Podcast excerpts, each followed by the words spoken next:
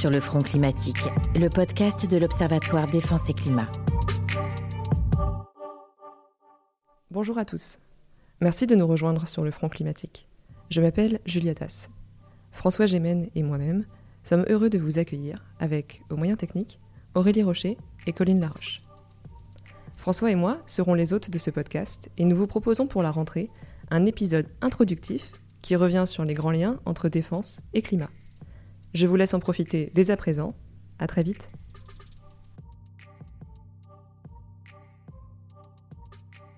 Bonjour à toutes et à tous et bienvenue sur le podcast de l'Observatoire Défense et Climat du ministère des Armées. Je suis Julia Tass, co-directrice de l'Observatoire, et j'aurai le plaisir d'animer certains épisodes. Bonjour, je m'appelle François Gemène et je suis co-directeur de cet observatoire et je serai également l'hôte de ce podcast avec Julia sur le front climatique.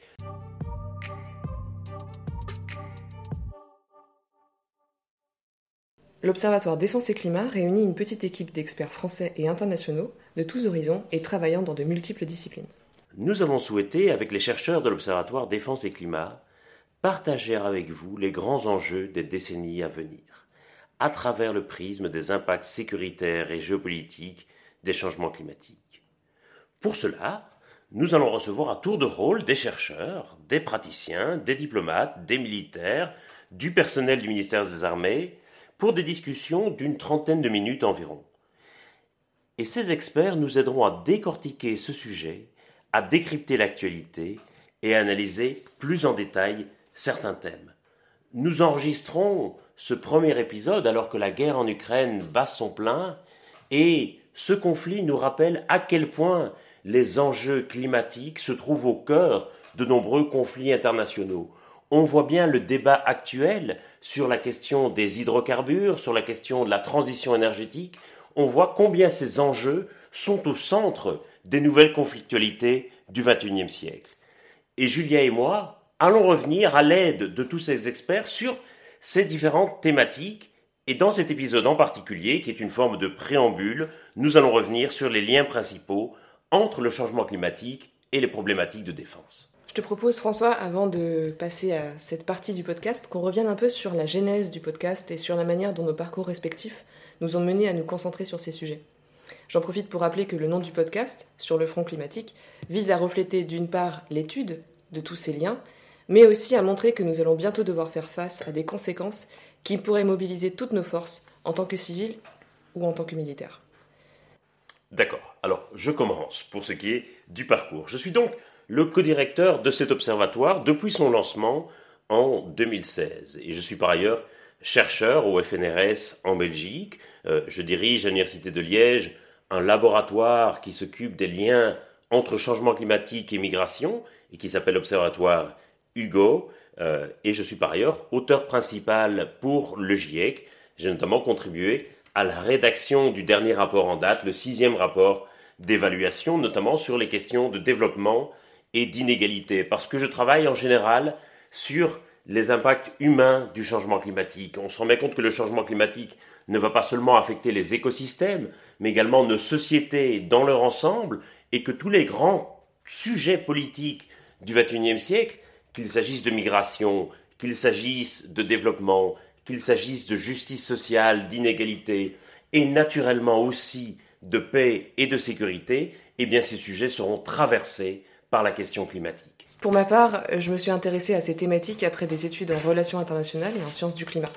J'étudiais plutôt les liens entre climat, économie, politique, géopolitique, mais c'est mon parcours personnel et professionnel qui m'a amené à me questionner sur la question de la vulnérabilité. J'ai pris conscience de la vulnérabilité, notre vulnérabilité et la vulnérabilité d'un système à flux tendu, mondialisé, inégalitaire, où les populations les plus précaires étaient exposées au changement climatique et à ses effets.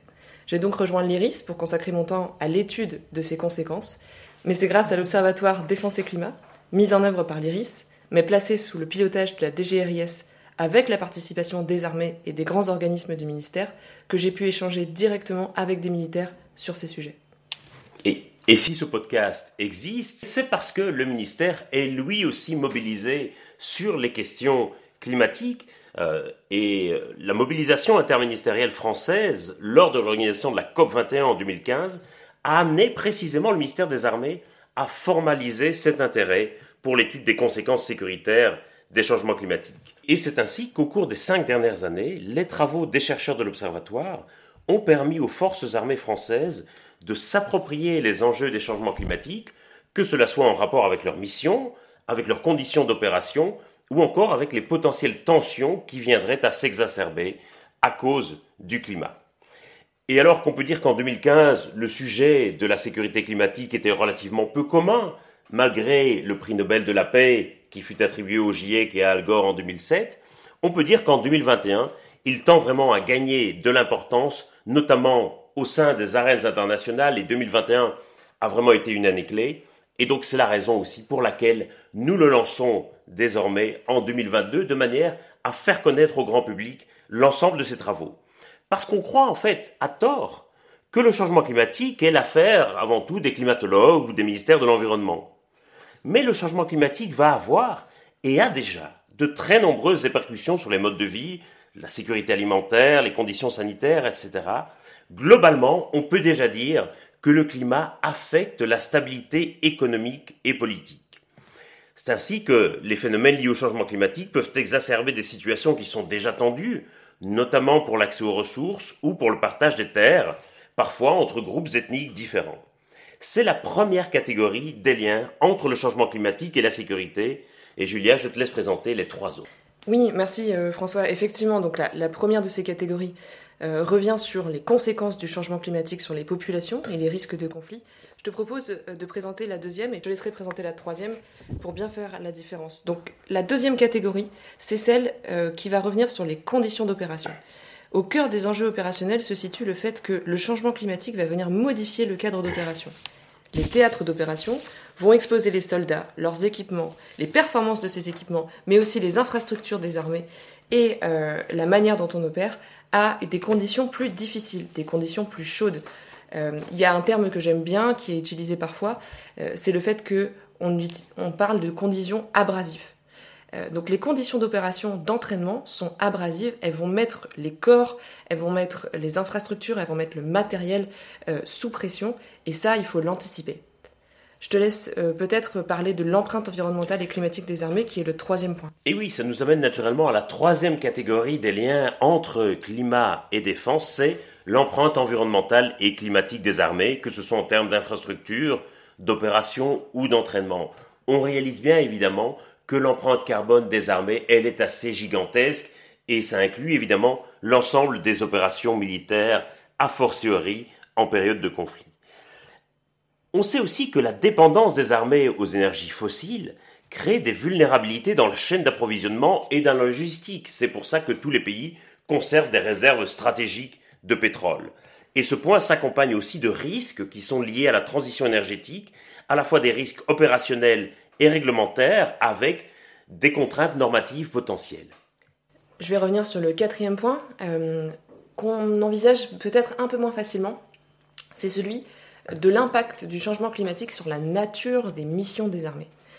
Aujourd'hui, les armées doivent être prêtes. Ce sont euh, les derniers recours en cas de crise. Et pour cela, il faut souligner le fait que ces armées, ce dernier recours, doit être préparé au changement climatique, sinon on va y faire appel et ils ne seront pas en mesure d'y répondre. On va avoir recours de manière de plus en plus fréquente aux armées pour des missions de protection des populations et de secours post-catastrophe. Il y a un terme anglais euh, qu'on résume en français à HADR pour Humanitarian Aid and Disaster Relief, euh, qui recouvre véritablement cette mission des armées, qui est de porter secours après l'événement, euh, après l'occurrence d'un aléa naturel, aux populations sinistrées.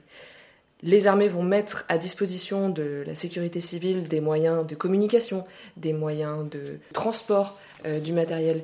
Et il faut anticiper le fait qu'on va y avoir recours de manière de plus en plus fréquente. Se pose alors la question de savoir si il revient aux armées de faire euh, ce travail de manière continue parce qu'on va avoir affaire à de plus en plus d'événements climatiques extrêmes. Il faut donc que les armées s'adaptent au changement climatique en modifiant la nature de certaines missions. Je rappelle, euh, enfin, avant de, passer à une mission qui est plus celle de la protection de l'environnement, la règle des 4 I, qui est que les armées interviennent si le reste des moyens matériels euh, de secours est inexistant, insuffisant, inadapté ou indisponible. la question va donc se poser, de manière simultanée sur le territoire métropolitain comme en Outre-mer, d'aléas naturels qui vont venir mettre à mal la capacité euh, des forces de sécurité intérieure, de sécurité civile et des autres ministères de venir porter secours aux populations. Un dernier aspect euh, des conséquences du changement climatique sur la nature de la mission des armées, c'est évidemment les opérations de protection de l'environnement. On peut souligner le fait que l'armée française conduit la mission, l'opération Héphaïstos, euh, qui appuie les moyens du, ministère de l'Intérieur pour la surveillance euh, des feux de forêt, du départ des feux de forêt chaque été. Évidemment, ce type de mission va sans doute être amené à, être renforcé au vu euh, des canicules et des sécheresses qui nous attendent. Et puis, on peut aussi souligner le fait que un quart de l'activité de la Marine nationale consiste à appliquer euh, le, droit et l'action de l'État en mer, là aussi quand il s'agit de faire face à des pollutions marines, de s'assurer qu'il n'y a pas de pêche illégale ou de protéger certains espaces maritimes, on peut se poser la question de la multiplication de ces espaces maritimes protégés ou du fait qu'il va falloir davantage s'occuper de protection de l'environnement alors que les pressions que l'on exerce euh, sur les ressources naturelles à cause notamment du changement climatique se multiplient. Tous ces impacts du changement climatique, des changements climatiques euh, sur les missions, sur la nature des opérations, sur les conditions d'opération, sur l'empreinte environnementale et climatique des armées et enfin sur les populations sont étudiés, sont passés euh, à la loupe par les chercheurs de l'Observatoire. C'est notre travail depuis quelques années. Merci Julia. Donc si je résume, dans ce podcast, on va aborder quatre catégories de liens entre le changement climatique et la défense. Tout d'abord, la manière dont le changement climatique va affecter les populations et va créer de nouvelles tensions. Ensuite, la manière dont les opérations militaires vont être affectées par le changement climatique, leurs conditions d'opération. Troisièmement, la manière dont on peut réduire l'empreinte carbone des armées et des opérations militaires. Et ensuite, pour finir, la manière dont la nature des missions des armées va évoluer, notamment vers du secours humanitaire ou vers des missions de protection de l'environnement. Et ça me permet de revenir sur les fonctions mêmes de l'Observatoire, ce qui peut permettre à nos auditrices et à nos auditeurs de mieux comprendre notre discussion et la manière dont nous allons animer les prochains podcasts. Donc, l'Observatoire Défense et Climat est un outil de recherche au service du ministère des Armées. C'est un outil de veille, d'analyse, d'anticipation, mais aussi un outil de proposition. Et ces travaux lui permettent de mieux anticiper et de mieux prévoir les décennies à venir. Et donc notre rôle à, Julia et à moi-même au sein de l'Observatoire Défense et Climat, c'est de coordonner ces études pour fournir des données au ministère des Armées sur la criticité des impacts et sur les meilleurs moyens pour y faire face dans plusieurs zones du monde. On va donc chercher à collecter un maximum de données et d'analyses concernant les impacts actuels et futurs, mais aussi concernant la manière dont ces impacts vont interagir avec des dynamiques économiques, politiques et sociales pour finalement poser certains risques en termes de sécurité.